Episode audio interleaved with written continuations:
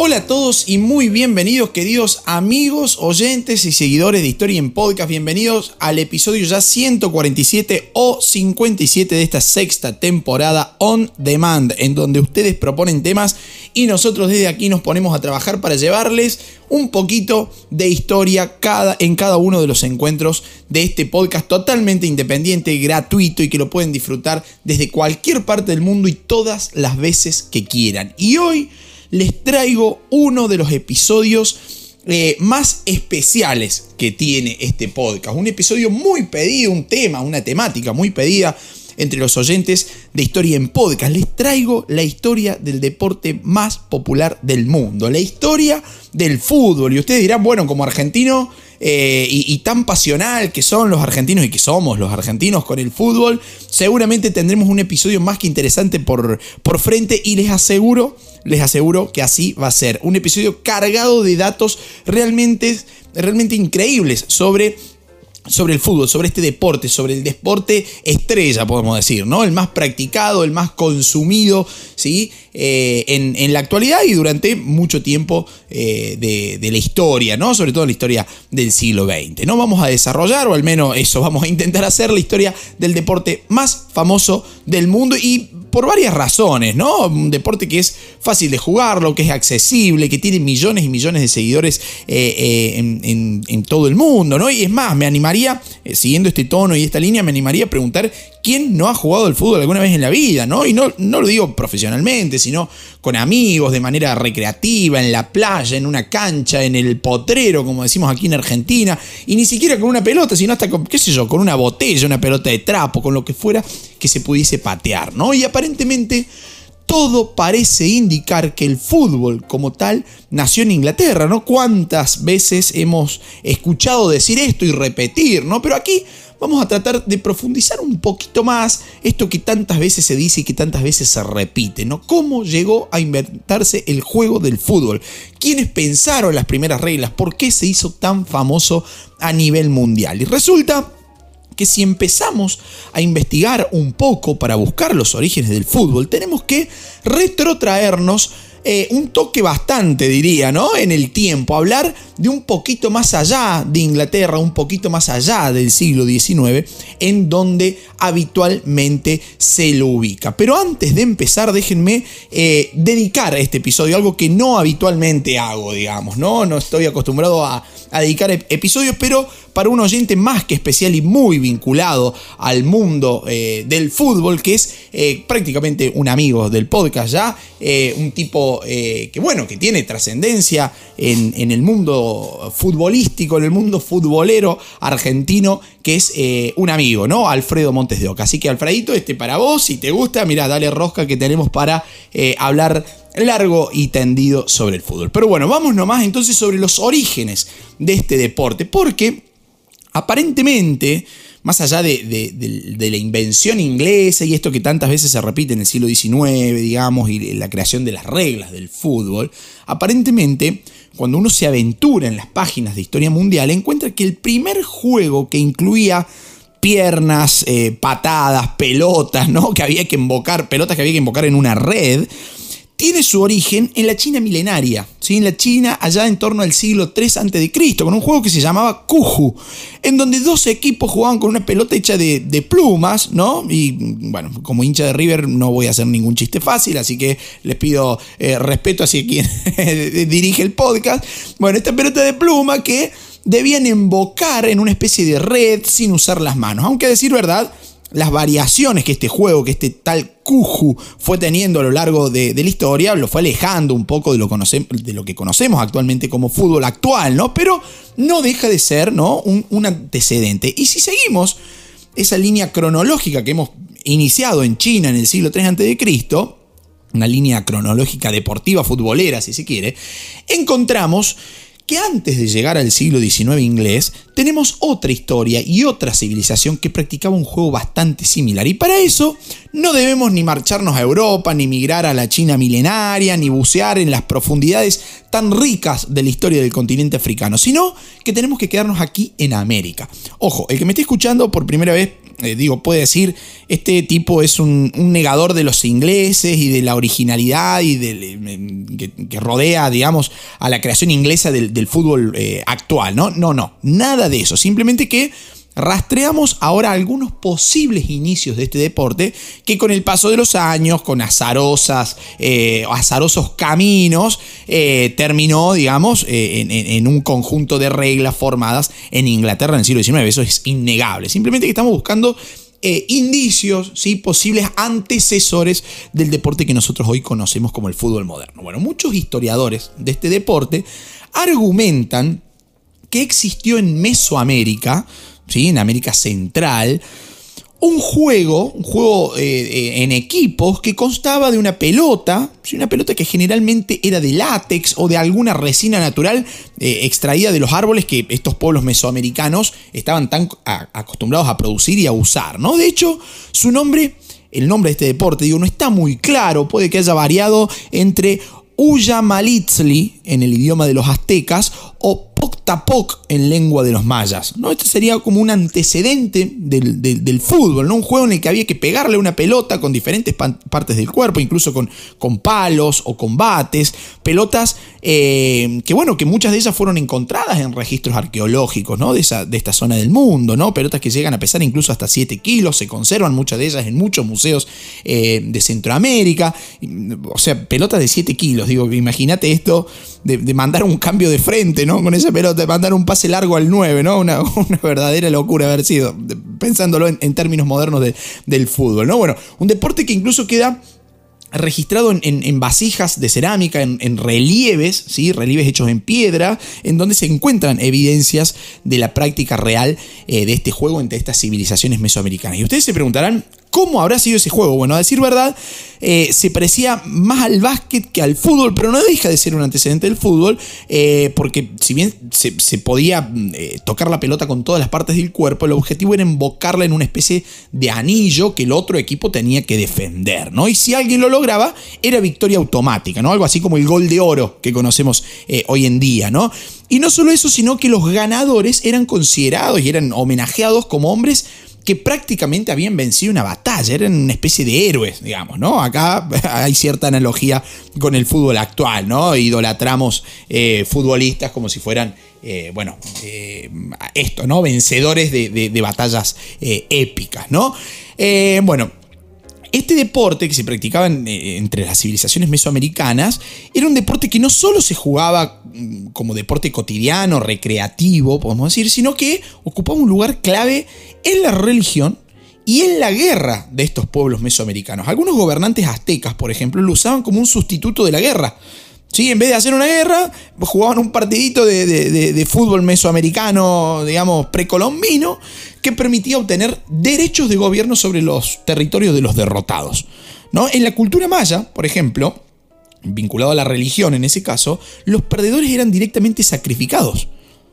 O sea, perdías el partidito con los amigos eh, o con lo que fueran y eh, directamente eh, no la contabas, ¿no? Algo muy fuerte para pensarlo de esa manera, ¿no? Ahora, si seguimos buscando antecedentes, encontramos, por ejemplo, ya en, lo que es la cultura clásica, que se le llama en, la historia, entre los griegos, ¿sí? los griegos antiguos, que jugaban un deporte, un juego que se llamaba episquiros.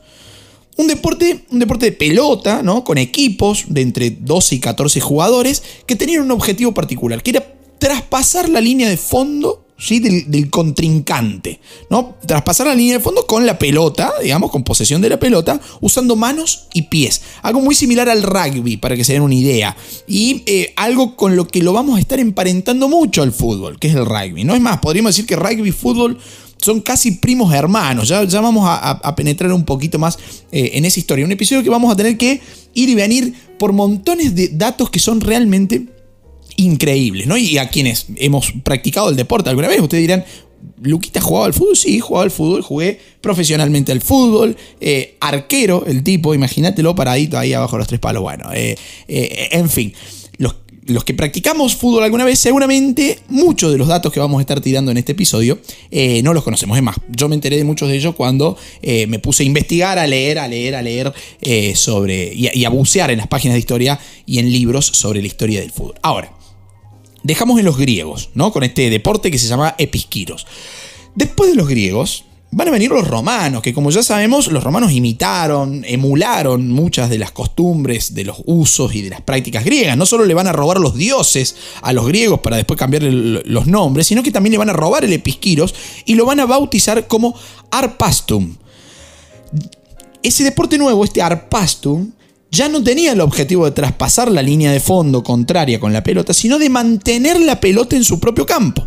Algo que a Pep Guardiola le hubiese encantado el, el, Arpastum romano, digamos, ¿no? Un juego netamente de posesión. Y como los romanos se expandieron por toda Europa, encontramos que su cultura también se expandió. El famoso proceso de romanización hizo que otros pueblos, muy lejanos a Roma, pero que habían sido influenciados por la cultura imperial romana, desarrollaran prácticas propias de estos, de estos romanos, digamos, pero con variaciones locales. Así, por ejemplo, encontramos alrededor del siglo XII en las Islas Británicas, ya nos vamos posicionando en Inglaterra particularmente, ¿no? pero en las islas británicas en general, y en el noroeste de Francia, ¿sí? el desarrollo de un juego de pelota que se llama Soulé en francés y Mob Football en inglés. Era un juego en donde se oponían eh, dos equipos, ¿no? Que podían ser, aquí es un dato curioso, ¿no? Podían ser dos pueblos, podían ser dos parroquias, dos, dos iglesias vecinas o incluso, bueno, dos equipos masivos, ¿no? Con mucha gente que lo, que lo practicaba en simultáneo, eh, con varias decenas de, jugadores, digo, ¿no? Lo cual,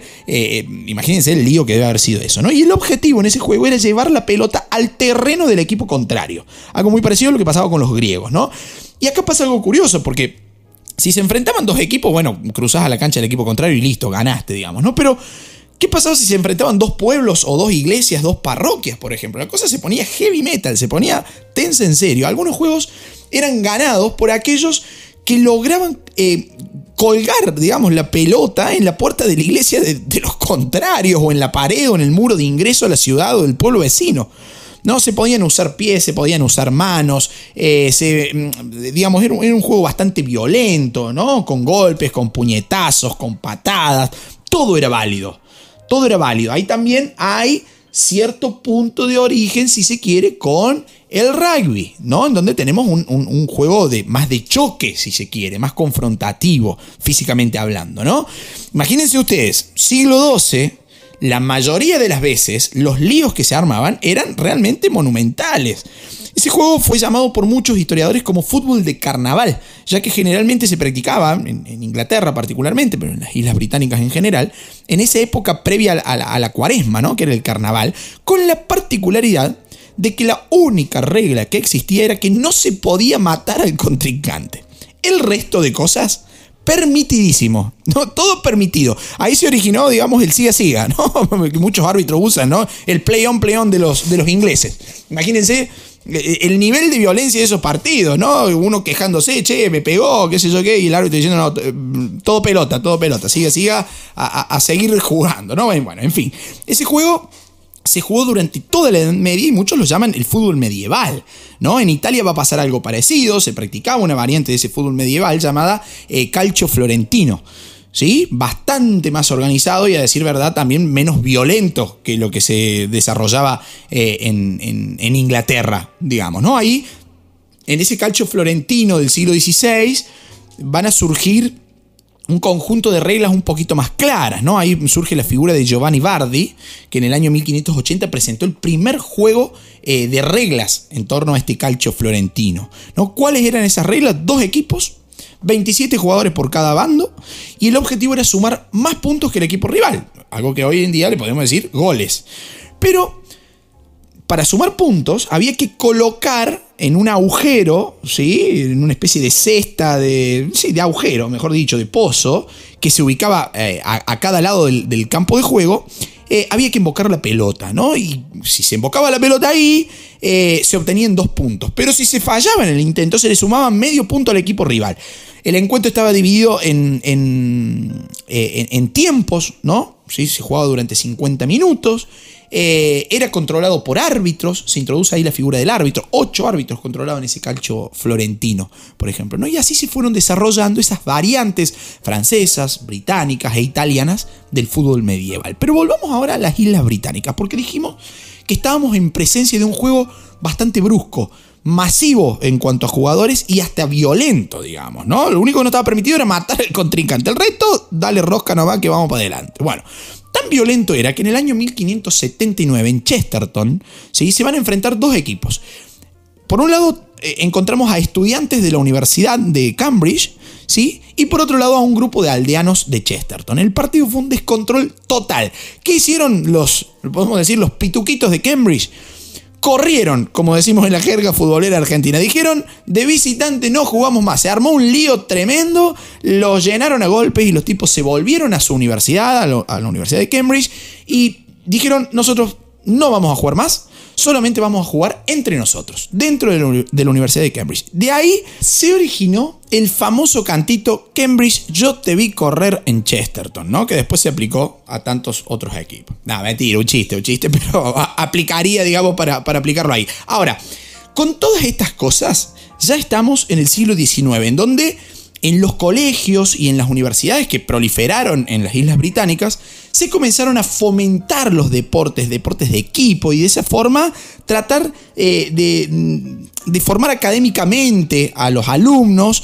Eh, no solamente con foco en lo intelectual, en lo académico propiamente dicho, sino también eh, haciendo un poquito de hincapié en la disciplina, en el espíritu de equipo y sobre todo fomentando la capacidad de liderazgo, ¿no? Algo que en estos deportes de equipo se veía y se necesitaba mucho. Ya ahí, a partir de la década de 1830, vamos a encontrar universidades y colegios que se empiezan a enfrentar entre sí. Un deporte colegial, si se quiere, universitario, piénsenlo de, esta forma, ¿no? Ahora, ¿por qué ese cambio? ¿Por qué de repente tenemos eh, movimiento futbolero en, en toda Inglaterra? Porque esa movilidad ¿sí? fue producto del desarrollo del ferrocarril durante la Revolución Industrial Inglesa, que hizo y que permitió que los equipos se pudieran trasladar más fácilmente, más rápidamente, y ya las distancias no fueron un problema, digamos, ¿no? Ahora, ¿va a existir un problema acá? Sí. ¿Cuál va a ser el, foco problemático en particular?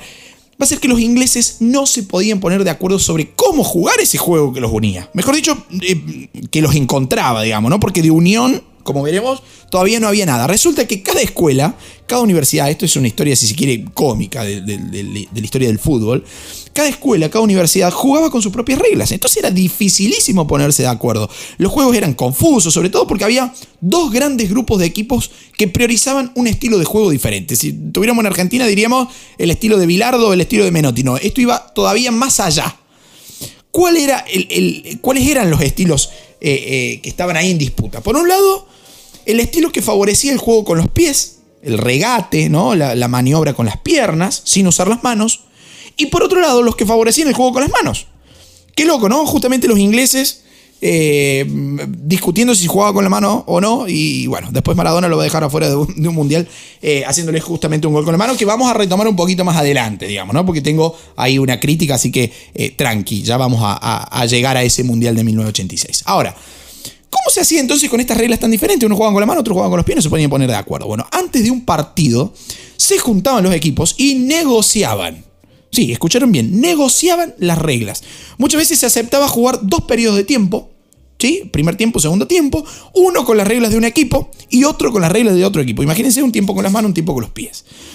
Ciudades como Cheltenham, Melbourne, Etham, Winchester, Westminster, Cambridge o, la ciudad de rugby en Inglaterra, jugaban estos juegos con diferentes reglas. Pase con los pies, pase con las manos, pase para adelante, pase solo permitido hacia atrás, con más o menos brusquedad, pudiendo voltear al contrincante, taclearlo, digamos. Y acá ya tenemos elementos muy importantes para, emparentar a estos primos que les decía hace un ratito, ¿no? El pase hacia atrás, el uso de las manos, la brusquedad, el tacle y fundamentalmente la ciudad de rugby que es considerada la cuna del deporte homónimo, ¿no? Pero ya vamos a volver sobre esto, simplemente lo menciono para que estén atentos.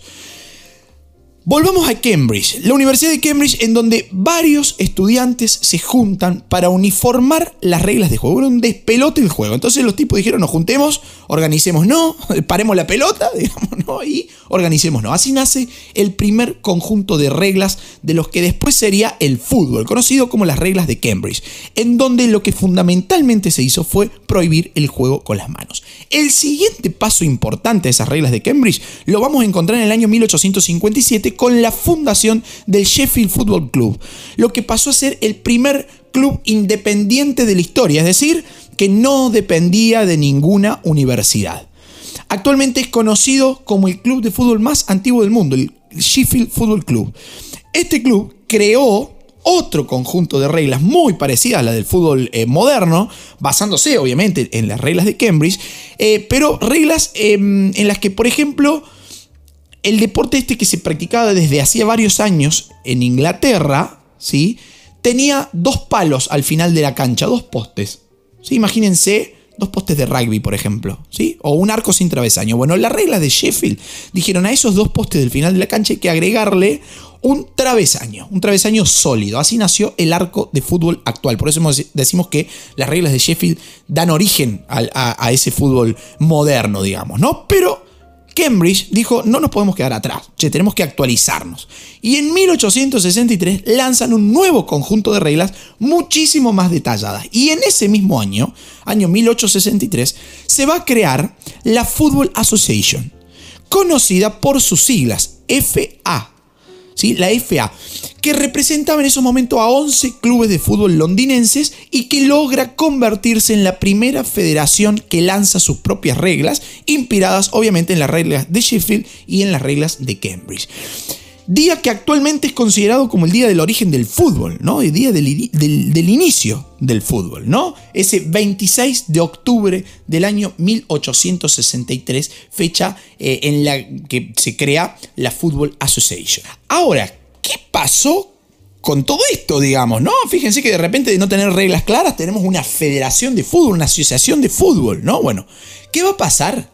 Que los primos, que les decía hace un ratito deportivamente hablando, se pelean. Los clubes que favorecían el juego con las manos, al ver que las reglas poco a poco migraban hacia el juego con los pies, hacia el regateo, digamos, dijeron, esto no nos gusta, esto no es para nosotros, y se separaron. Y van a crear en el año 1871 la Rugby Football Union. ¿No? Ruptura absoluta entonces entre el fútbol y el rugby, e incluso entre la Football Association y la Rugby Football. ¿Qué hizo la Football Association? Ese mismo año, 1871, organizó la primera Copa de Inglaterra. ¿Saben cómo la bautizaron? FA Cup. La misma competencia que todavía hoy se disputa en Inglaterra, ¿no? La Football Association Cup. Eh, pero hay algo fundamental ahí. Los partidos ya empezaron a tener una duración de 90 minutos, empezaron a enfrentar a dos equipos de 11 jugadores cada uno y se agrega la figura del arquero. Todo esto en el año 1871. Ahora, Año siguiente, 1872, se produce el primer partido internacional de la historia del fútbol. ¿Quiénes se enfrentaron? Inglaterra contra Escocia, partido que terminó 0-0, un empate, dicen las crónicas de la época, aburridísimo, pero lo importante es que ya estaban sentadas las bases del fútbol moderno, y no en cualquier lugar, sino en la Inglaterra de la segunda mitad del siglo XIX, época de consolidación del sistema capitalista a nivel mundial, época en donde el imperio inglés se lanza a conquistar extensísimas eh, unidades territoriales a lo largo y a lo ancho del mundo, ¿no? ¿Qué habrán llevado los ingleses en esos viajes? Muchísimas cosas, pero dos que particularmente nos interesan. La cerveza y el fútbol, algo que en Inglaterra es indisociable, digamos, ¿no? Y en todo el mundo, ¿no? ¿Quién no toma una cervecita mientras ve un partidito de fútbol? Bueno, algunos dirán que también los ingleses en, en, esa aventura mundial llevan el rugby, ¿no? Lo cual también es cierto, pero en este punto no nos interesa el rugby, sino el fútbol, ¿no? Creo que eso ya a esta altura está más que claro. Podemos en otro momento hablar de la historia del rugby si quieren, pero no vamos a profundizar, a profundizar ahí. Punto final para la historia del rugby. Los ingleses llevan la cerveza a lo cual también le podemos dedicar un, episodio porque la, digamos, la, eh, el, conocimiento de la cerveza en todo el mundo moderno, digamos, eh, los ingleses ahí van a tener eh, un, un, rol más que activo. Pero bueno, no nos vamos a meter ahí ahora. Así que bueno, vamos a tener, por ejemplo, estudiantes ingleses en Suiza, trabajadores del ferrocarril inglés en Sudamérica, ciudadanos ingleses en, Norteamérica, en Asia, en Oceanía, que llevan su deporte favorito a todas estas tierras. Y fue en el año 1881 cuando se da un hecho importantísimo, el primer partido internacional de fútbol femenino. Sí, escucharon bien, año 1881. Nuevamente Inglaterra contra Escocia, pero ¿Qué pasa? No se veía bien que las mujeres practicaran este deporte. No, no se toleraba que las mujeres jugasen a, un deporte considerado que era de, hombres, digamos, ¿no? En, esa época. Entonces, ¿qué pasó con esas mujeres? Fueron atacadas y tuvieron que huir rápidamente de la cancha. ¿no? Un, hecho eh, terrible, bochornoso. Pero más allá de esa primera incursión femenina, que casi termina en catástrofe, el fútbol había llegado para quedarse. Poco a poco, federaciones, clubes van a ir apareciendo en todo el mundo bajo el impulso siempre de manos inglesas. Otro año importante, si seguimos en la cronología de esta historia, es el año 1902, cuando se celebraron los primeros partidos internacionales fuera del Reino Unido. ¿Saben quién lo jugaron? Lo jugó primero Argentina contra Uruguay, 6 a 0 a favor nuestro, ¿sí? 6 a 0 a favor de Argentina. Y por otro lado, Austria contra Hungría, en donde los austríacos le ganaron 5 a 0 eh, a los húngaros pero dije año 1902 y dije Austria contra Hungría. Lo curioso es que para esos, años, tanto las naciones de Austria como de Hungría formaban parte del mismo imperio, que era el imperio austrohúngaro, que no se llevaban para nada bien. Pero esas naciones, Hungría y Austria, se enfrentaron, ¿no? Imagínate después del partido, ¿no? Un lío terrible. Pero bueno, si nos movemos dos añitos más, nos vamos a encontrar que en el año 1904 se crea la famosísima FIFA, la Federación Internacional del Fútbol Asociado, en París. Se crea en París, que en sus inicios llegó a reunir a siete países en esos momentos, Suecia, Dinamarca, Países Bajos, Holanda para esos momentos, pero Países Bajos actualmente, Bélgica, Suiza, España y Francia, con el objetivo de organizar partidos internacionales. Así nació la FIFA. Esa idea gustó muchísimo y prendió en toda Europa a tal punto que al poco tiempo se van a unir a la FIFA países como Alemania, como Austria-Hungría, como Italia e incluso la propia Inglaterra, ¿no?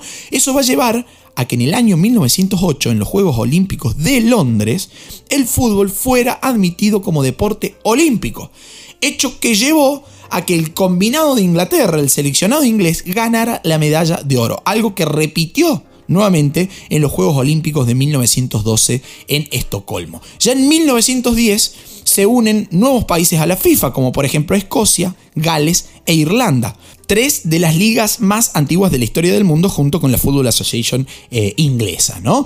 Y llegamos a una época difícil, una época difícil de la historia de la humanidad, no solo del fútbol, ¿no? Que fue la Primera Guerra Mundial, en donde pasan dos cosas sumamente interesantes en cuanto a la historia del fútbol, ¿no? Les cuento. Año 1916, en nuestro país, en Argentina, se celebraba el centenario de nuestra independencia, ¿no? Centenario de la independencia. Para esa ocasión, se decide celebrar un torneo, un torneo internacional que enfrentaba a Uruguay, Chile, Brasil y obviamente a nuestro país Argentina. ¿Qué nacía ahí? Iban a ser la famosa CONMEBOL, la primera confederación continental de fútbol. Primer hecho importante durante la Primera Guerra Mundial. Segundo hecho importante durante la Primera Guerra Mundial, la famosa tregua de Navidad entre la noche del 24 y el 25 de diciembre del año 1914, cuando se dio un alto al fuego y las tropas alemanas, francesas y británicas decidieron dar un cese a las hostilidades y qué sé yo, van a pasar muchas cosas, se van a decorar las trincheras, se van a cantar villancicos. De hecho, increíblemente, eh, el, villancico más cantado en las trincheras de esa tregua de Navidad del año 1914 fue Noche de Paz. Posta, en serio, ¿no? Búsquenlo a esto, es eh, increíble, ¿no? Una guerra que se había pensado en, que en 3, 4 meses iba a terminar, que se extendió eh, por el lapso de 4 años y que en esa primera Navidad se dio una tregua. Dijeron, che, dejemos de pelear y nos juntemos. No se juntan los soldados. Y como si fuera poco, todo esto que estoy contando, soldados enemigos, ¿no? Estamos hablando de tropas alemanas, francesas, británicas, decidieron jugar al fútbol en la denominada Tierra de Nadie. que era la Tierra de Nadie? Los espacios mortales que existían entre las trincheras enemigas. Los tipos se pusieron a jugar al fútbol ahí. Fíjense el fútbol, ¿no? O sea, más allá de, de, lo desgarrador de la época y de de la etapa y de la guerra en sí, eh, el fútbol surge como un deporte aglutinador y pacificador, ¿no? En el medio de una guerra, en el medio de un conflicto bélico. Fíjense lo, simbólico de esa famosa tregua de Navidad entre el 24 y el 25 de diciembre del año 1914. Bueno, y así, si seguimos avanzando en el tiempo, notamos una progresiva profesionalización del fútbol como deporte. Hecho que llevó a que la FIFA dijera, che, bueno, ya los equipos profesionales no pueden participar en los Juegos Olímpicos, era una regla de esos momentos, tenemos que hacer algo para que los equipos profesionales y que se están profesionalizando puedan enfrentarse entre sí. ¿Qué hace la FIFA? Decide crear su propia competición, la Copa Mundial de Fútbol de la FIFA, hecho que se oficializó en el año 1928 durante los Juegos Olímpicos de Ámsterdam eh, y, Uruguay, la selección uruguaya que venía de ganar los Juegos Olímpicos de París y ahora también los de Ámsterdam, fue elegida como la sede de la primera Copa del Mundo. Dijeron, che, a ver si tan buenos son los uruguayos. Bueno, vemos la primera Copa del Mundo a Uruguay. Lo oficializa la FIFA en 1928 para el año 1930, año del centenario de la independencia de Uruguay y que tuvo como sede un novísimo estadio que justamente se llamó el Estadio Centenario Mundial, que también ganó Uruguay, nos lo ganó nosotros, 4 a 2, ¿sí? llevándose así el primer título mundial de fútbol. Por eso es que en el, Mundial 2030, eh, bueno, Uruguay va a ser nuevamente la sede, ¿no? Al menos en los partidos inaugurales, ¿no? Uruguay que va a compartir eh, con Argentina y Paraguay esos partidos inaugurales eh, de, de, la Copa del Mundo de la FIFA del año 2030, ¿no? Paraguay que actualmente es la sede de la Conmebol que les decía anteriormente, ¿no? Algo loco que pasó en ese primer mundial es que en Europa las federaciones, como así también los jugadores, ¿sí? se mostraron verdaderamente poco eh, interesados en participar en este evento. Sí, dijeron, no, no nos interesa participar. A Uruguay tenemos que ir, en serio, van a decir los europeos. ¿Saben por qué? Dos semanas de navegación se necesitaban para trasladar todos los planteles completos. Imagínate una locura de tiempo. Finalmente, solo cuatro países europeos se presentaron en ese primer mundial de, de, perdón, de Uruguay 1930. Bélgica, Yugoslavia, Rumania y Francia. De Norteamérica vinieron Estados Unidos y México. De Sudamérica, Argentina, Chile, Paraguay y Brasil. Esa final, disputada entre Argentina y Uruguay, tuvo varias particularidades. Por ejemplo, como la rivalidad entre ambos países era muy fuerte, no se encontraba un árbitro que aceptase dirigir ese partido. Se demoraron varias horas de ese día para encontrar un, tipo que aceptara dirigir esa final y hacerlo bajo eh, estrictas normas de seguridad de la época, digamos, ¿no? Porque había mucho temor a que se violentaran las cosas, ¿no? Otro hecho curioso es que no había uniformidad en los balones en las pelotas de fútbol. Entonces, un tiempo se jugó con la pelota uruguaya, otro tiempo con la pelota argentina. Argentina que, y, Córdoba particularmente, mi provincia querida, tiene la, particular, la particularidad, digo bien, de ser la creadora de la actual pelota de fútbol, ¿no? Con un cosido interno, con una válvula que la permite inflar, pelota que fue diseñada y creada en la ciudad de Belleville, capital nacional de la pelota de fútbol. Googleenlo porque la historia de Belleville y de cómo se diseñó la nueva pelota de fútbol que se usa que es una técnica que se usa no solamente en la pelota, en la pelota de fútbol, digamos, ¿no? Con los gajos actuales, el cosido interno y la, válvula para inflarla, sino eh, que también se traslada a pelotas de, otros deportes. Búsquenlo así, ¿no? Eh, la ciudad de Belleville y el invento de la nueva pelota de fútbol, ¿no? Belleville, que es la sede también del, matador, ¿no? Del, gran Mario Alberto Kempes, ¿no? Campeón del mundo con, con, el seleccionado argentino en el año 1978. Mire si hay historias en Argentina para contar en torno al fútbol. Aquí estamos haciendo una mirada general, abuelo de pájaro, como siempre digo. Después ustedes pueden profundizar en lo que se les antoje, en lo que quieran o en lo que más interés les haya eh, eh, causado, digamos, ¿no? Bueno, Dijimos entonces, medio tiempo con pelota argentina, medio tiempo con pelota uruguaya. Asimismo, los uruguayos podemos decir que nos hicieron pelota porque nos ganaron 4 a 2, como les decía recién, eh, llevándose el primer título mundial de fútbol. Ahora, cuatro años después, la Italia de Mussolini organiza el segundo mundial que pasó a la historia como el primer mundial retransmitido por medios masivos de comunicación, la radio. ¿Saben quién no asistió a ese mundial? Uruguay. Uruguay dijo, no, ¿qué? Si ustedes no vinieron acá al Mundial mío, nosotros no vamos a ir al Mundial de ustedes. Así que fuera, ¿no? Eh, o sea, no, pudo revalidar su título eh, el, campeón vigente del fútbol en, esos años, ¿no? El siguiente Mundial se juega en Francia, lo que provocó el enojo de, países eh, sudamericanos, ¿no? Que querían que se jugaran en ambos continentes, hecho que llevó a que Argentina y Uruguay no se presentasen en, ese Mundial de, de Francia, digamos, ¿no? Tampoco lo hizo España, que estaba en plena guerra civil. Eso fue en 1938. La siguiente Copa Mundial se debía jugar en 1942, pero la Segunda Guerra Mundial hizo que se suspendiera no solo esa Copa Mundial, sino que por 12 años no hubo Copa Mundial de la FIFA. 1938 recién la siguiente en 1950. Pero al medio hay una historia muy curiosa que se las voy a contar acá. Si bien la Copa del Mundo de 1942 no se llegó a celebrar, llegó a tener una especie de final, así entre comillas. Es ¿cómo? Si no se jugó, ¿cómo va a haber una final? Bueno, les cuento rápidamente la historia. Resulta que en el día de cumpleaños número 53 de Hitler, el 20 de abril de 1942, su seleccionado, o sea, el seleccionado alemán, recibió a Suecia y perdió 2 a 1, lo cual hizo estallar de la furia al, al Führer, ¿no? Vaya el juego de palabras. ¿Qué hizo el Führer? Amenazó a los jugadores que si volvían a perder los iba a mandar al frente de batalla. Imagínate, los tipos se pusieron las pilas como nunca. Le ganaron 5 a 3 a Hungría, le ganaron 3 a 0 a Bulgaria, le ganaron un increíble 7 a 0 a Rumania. ¿Qué hicieron los alemanes después? Dijeron, bueno, vamos, venimos con una racha ganadora, los jugadores saben que no pueden perder, así que le digamos a los suecos que, que vuelvan, que nos den la revancha, así jugamos, a ver qué tal les va ahora, qué tan cancheritos son los suecos. Resulta que Suecia era considerada en esos momentos una de las selecciones más poderosas del mundo. Ubiquémonos, Estadio Olímpico de Berlín, 98.000 personas, hecho que llevó a que los historiadores del fútbol consideraran este partido como la final no oficial de la Copa del Mundo 1942. Por eso decimos la final entre comillas de una Copa Mundial que no se disputó, que no se jugó. ¿Se preguntaron ustedes cómo terminó el partido? 3 a 2. ¿Victoria de quién? ¿De los alemanes? Dirán ustedes. No, victoria de Suecia. Mamita la que se le vino a los jugadores alemanes. ¿Qué va a pasar después de esto? Se cumplió la promesa de Hitler, se disolvió el equipo alemán y sus jugadores fueron enviados a la guerra. Muchos de ellos van a, van a ocupar posiciones burocráticas, ¿no? Pero existe el caso de August Klinkler, eh, autor de uno de los goles de Alemania en ese partido eh, contra Suecia, que murió a los 26 años eh, en combate en el frente oriental, ¿no? Contra la Unión Soviética en el año 1944.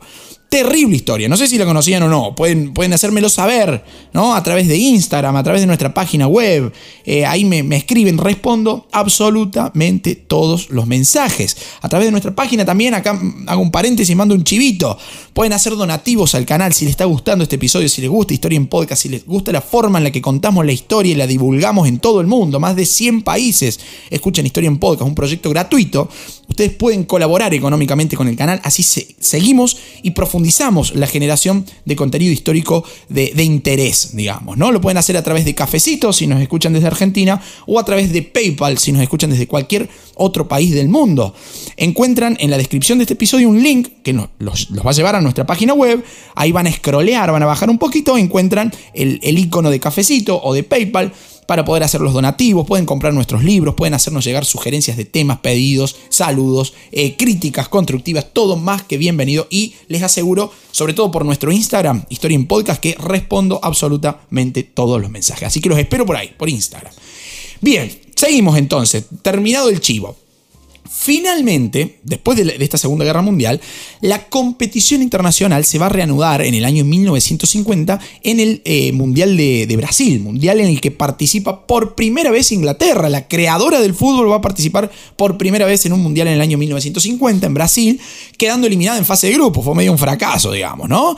Y Mundial, por ejemplo, en el que no participaron ni Alemania ni Japón porque estaban, eh, eran países ocupados después de la Segunda Guerra Mundial, ¿no? Y tampoco lo van a hacer los países del bloque oriental, ¿no? Eh, en ese contexto de Guerra Fría que siguió a la Segunda Guerra Mundial. Mundial que también fue muy recordado tanto por uruguayos como por brasileros, uno con alegría, otro con tristezas, en ese orden, ya que ambos equipos se enfrentaron en la final en el mítico Estadio Maracaná, que en esos momentos llegó a reunir a casi 200.000 espectadores, 199.000 y pico de espectadores, ¿no? Un estadio que absolutamente muy diferente a lo que es hoy en día, ¿no? Todo marcaba que el local, que el seleccionado brasilero se iba a quedar con el título, porque con un empate era campeón Brasil. Pero la selección uruguaya terminó venciendo por 2 a 1 al combinado local, hecho que pasó a la historia como el famoso maracanazo, digamos, un golpe a la historia eh, del fútbol brasilero, que después se va a recuperar, ¿no? El máximo campeón de, la historia de los, mundiales, ¿no? Eh, mundial de Brasil en el que no participó Argentina, ¿sí? Un dato curioso, debido a una rivalidad creciente que había con, Brasil, cuestiones deportivas, cuestiones organizativas, incluso políticas, ¿no? Porque la influencia de Juan Domingo Perón eh, en, ese contexto, presidente argentino, va, va, a generar un cúmulo de factores que van a confluir en la no participación del seleccionado argentino en el Mundial de 1950 y en el de 1954 que se va a organizar en Suiza. ¿sí? ese Mundial de Suiza en 1954, que tampoco participa Argentina y que va a ser el primero que se retransmite por televisión. Recién en México 1970 se va a retransmitir a color, pero ya vamos a llegar a eso. Volvamos a 1954, porque ese va a ser un año importantísimo para la historia del fútbol, porque se crean dos confederaciones continentales muy importantes. La Confederación Asiática de Fútbol, llevando profesionalmente el deporte a esa parte del mundo, y también se crea la Unión Europea de Fútbol Asociado. ¿Saben cómo, cuáles son las siglas de esta Unión Europea de Fútbol Asociado? La UEFA. ¿Sí? Ente que en el año 1955 organizó la primera Copa de Europa de Clubes Campeones, la antecesora de la actual Champions League. Y finalmente en el año 1957, pleno proceso de descolonización, ¿sí? En, África y en Asia, va a llegar la profesionalización del fútbol también al continente africano, en donde se, se funda, se crea la Confederación Africana del Fútbol. Ahora, Año 1958, Suecia se convierte en la, anfitriona de una nueva Copa del Mundo, la primera en la que participa, por ejemplo, la Unión Soviética. Mundial totalmente eclipsado por la nueva estrella brasilera, ¿no? Que fue Edson Arantes de Nacimiento, alias Pelé. El rey Pelé de apenas 17 años, eh, quien en la final marca dos goles para darle el primer título a Brasil. Y por último, es el turno, siguiendo la línea cronológica, de la famosa CONCACAF, la aparición de la Confederación Norteamericana, Centroamericana y del Caribe de Fútbol, para profesionalizar también el deporte ahí en, esa parte eh, del mundo, ¿no? Año 1962, si seguimos con la línea de tiempo, Mundial de Chile, nuevo triunfo de Brasil. Llegamos así al año 1963 y usted dirá, che, no, te está confundiendo, no hubo mundial ese año. No, ya lo sé, no hubo mundial ese año año 1963, si ustedes vienen siguiendo la historia desde el comienzo, va a ser un año muy particular en la historia del fútbol, porque es el año del centenario de la creación del fútbol y de la Football Association, hecho que lleva a la celebración de un partido amistoso entre Inglaterra y el resto del mundo, ¿no? un combinado coordinado por la FIFA que terminó en la victoria de los locales por 2 a 1. Producto de esto, Inglaterra organiza el Mundial de 1966, en donde pasó algo re loco que eh, tuvo como protagonista un argentino. Les cuento, rapidito nomás. Argentina jugaba contra Inglaterra en el estadio de Wembley, ante más de 90.000 personas. Jugador argentino, sí, nos situamos, personificamos la historia en Antonio Ubaldo Ratín. El tipo, Ratín, consideraba que el árbitro alemán del encuentro, que era Rudolf eh, Kreitlen, cobraba todo a favor del local. Era desventajoso para Argentina, ¿no? De hecho, dice que inventaba manos, que creaba fules que no existían, etcétera, etcétera. ¿Qué sucedió? Ratín quiso expresar su descontento hacia el árbitro eh, alemán, pero ni él, o sea, ni, ni Ratín hablaba inglés o alemán, ni el árbitro alemán hablaba español. Un problemón. Entonces, ante tanta demora, el árbitro dijo, Ratín, vaya nomás, afuera, chao, vaya a bañarse, vaya al vestuario. ¿Cuál era el problema? No había tarjetas ni amarilla ni roja. Entonces, eh, el árbitro hizo seña que se fuera y Ratín se hizo el que no entendió, qué sé yo qué, y siguió jugando por más de 10 minutos. Pero finalmente se tuvo que retirar del campo y al salir hace un gesto que es muy simbólico en la historia de los mundiales, que es agarrar un banderín de córner con la bandera inglesa y lo estrujó, así lo apretó entre las manos, lo apretó, lo arrugó, lo cual fue visto como un gesto de indisciplina de Ratin. ¿Qué se pensó entonces en torno al juego con este hecho que, mm, digamos que en el cual participó un argentino? Que había necesidad de comunicar para todos, eh, los jugadores y público en general, las faltas disciplinarias o deportivas y que se entendieran. ¿Qué se va a crear ahí? Las tarjetas rojas y las tarjetas amarillas a instancias de eh, la creación, digamos, de la idea de un árbitro inglés que fue Ken Aston. Se preguntarán por qué amarillo y rojo. Bueno, el propio Aston, eh, que mm, va, a contar alguna vez, que se le ocurrió mientras manejaba por una calle que se llamaba Kensington High, cuando un semáforo lo obligó a, a detenerse. ¿sí? Luz roja del semáforo lo obliga a detenerse. Entonces el tipo pensó, una amarilla debería advertir, al igual que la luz del semáforo advierte, ¿no? Y una tarjeta roja te obliga a detenerte y dejar de jugar, ¿no? Como pasa con la luz roja del semáforo, saliendo del campo. O sea, en este caso, roja, salir del campo, amarilla, advertencia, una más y te vas. En el próximo Mundial de México 1970, el mundial en el que se televisa por primera vez a color eh, y que se crea una pelota en blanco y negro, ¿no? Eh, Adidas crea la famosa pelota Telstar, ¿no? Con gajos eh, blancos y negros para que ahora en la televisión a color se, se disfrutara muchísimo más. Bueno, en ese México 70 se introduce se adopta por primera vez eh, las tarjetas, el uso de las tarjetas. Siendo, el, alemán Kurt el primer árbitro en aplicarla en el mítico Estadio Azteca ante más de 107.000 espectadores. El primer jugador en recibir esa penalidad, la primera tarjeta amarilla que se recibió en la historia del fútbol, fue el capitán del, eh, seleccionado mexicano, Gustavo Peña, a los 30 minutos del primer tiempo. No hubo ningún expulsado en ese Mundial de México 1970 y tampoco hubo selección argentina, ya que no llegamos a clasificar a ese Mundial. Pero bueno, más allá de esto, antes de, seguir, no quiero pasar por alto un hecho muy interesante y a la vez nefasto que sucedió en el año 1969 en Centroamérica, en donde eh, el fútbol va a ser, en vez de un ente aglutinador y pacificador como había sido a lo largo de la historia y sobre todo en, en, aquella tregua de Navidad que les contaba hace un ratito, va a ser un elemento de violencia. Violencia masiva, año 1969 Centroamérica, en donde la rivalidad futbolera entre El Salvador y Honduras era terrible. Ahí en esos países eh, se tenían que jugar tres partidos, ambos países tenían que jugar tres partidos de clasificación para la Copa del Mundo justamente a México 70.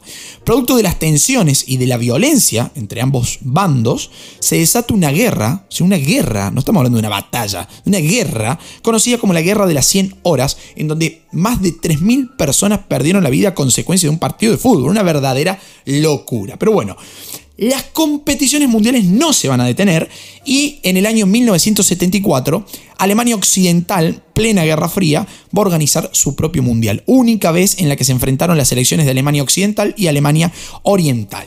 Siguiente mundial, 1978 Argentina, en medio de la dictadura más atroz que nuestro país vivió en donde conseguimos nuestra primera Copa del Mundo, pero con muchas dudas por las presiones que la dictadura impuso al comité organizador, jugábamos con ventaja, conocíamos, jugábamos con los resultados ya puestos, entonces teníamos cierta ventaja deportiva que se le atribuye a la presión de la dictadura militar sobre el comité organizador.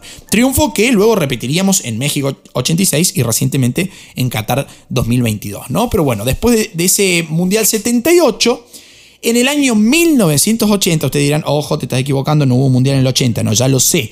1980 se va a celebrar a instancias de la Asociación Uruguaya de Fútbol el famoso Mundialito, o también conocido como Copa de Oro de Campeones Mundiales, que va a congregar a todos aquellos seleccionados que, que oficialmente habían salido campeones del mundo. Uruguay, Argentina, Brasil, Italia, Alemania Federal e Inglaterra. Pero como los ingleses no vinieron a jugarlo, en su lugar se va a sumar eh, Países Bajos, Holanda, ¿no? que había sido subcampeón ya dos veces.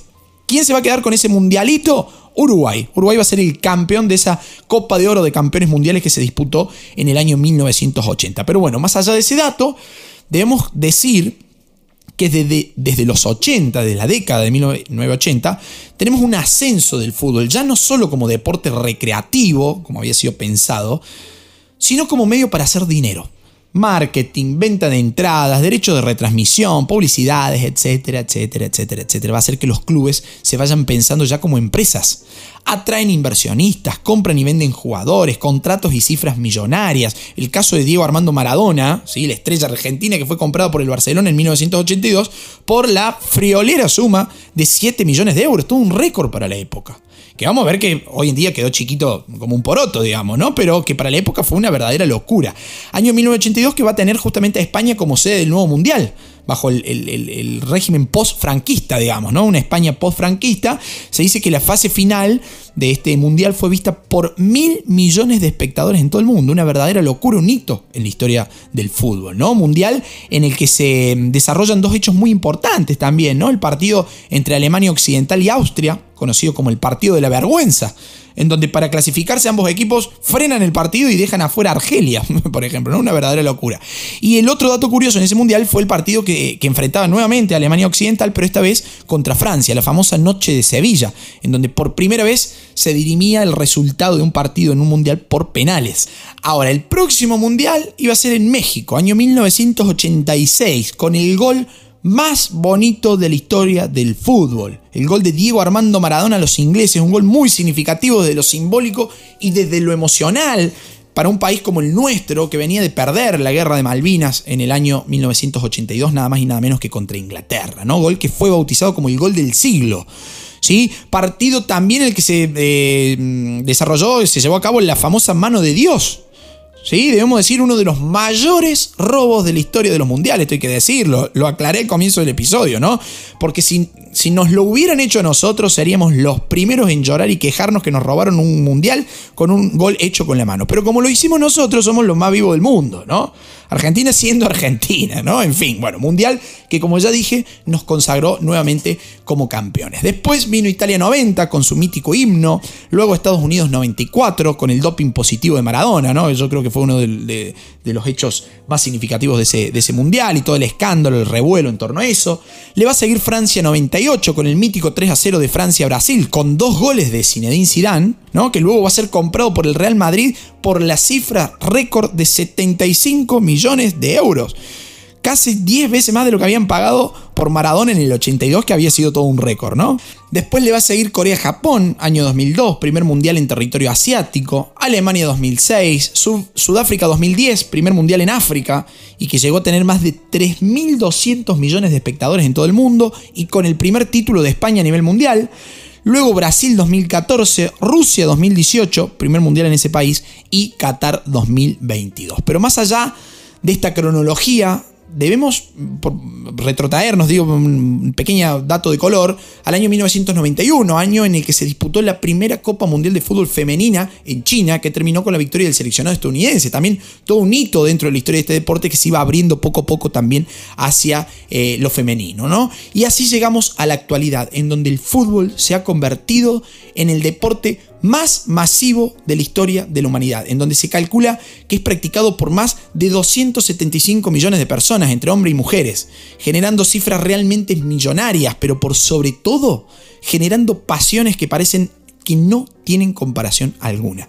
Deporte que en nuestro país fue introducido justamente por inmigrantes ingleses dependientes del ferrocarril, por lo cual muchos equipos llevan nombres de estaciones de ferrocarril o de líneas ferroviarias. Pero bueno, eso ya será otra historia en la cual podremos introducirnos más adelante si es que así lo prefieren y si así me lo hacen saber a través de nuestra página historiaenpodcast.com.ar o a través de nuestro Instagram en donde quedan cordialmente invitados a sumarse a esta comunidad maravillosa que disfruta de la divulgación histórica de manera fácil, amena y clara para todos los gustos y para todas las personas, para todas las edades y para todos los lugares del mundo.